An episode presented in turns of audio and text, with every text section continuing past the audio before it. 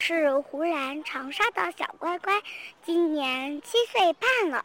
我要给大家讲一个故事，名叫《小柳树和小枣树》。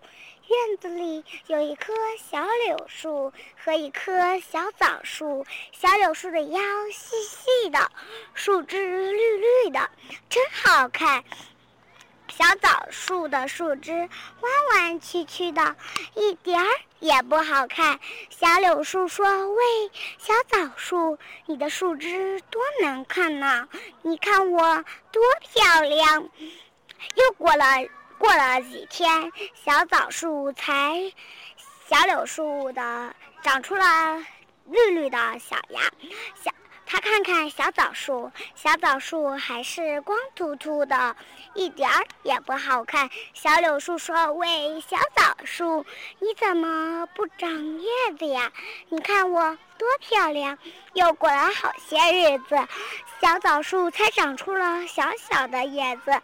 这时候，小柳树的叶子已经长得又细又长了，它在微风里得意地跳起舞来。到了秋天，小枣树结了许多又大又红的枣。子，大家把枣子打下来，坐在院子里高高兴兴地吃起来。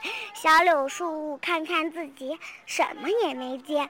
他想：从前我总是说枣树不好看，这回他该说我了。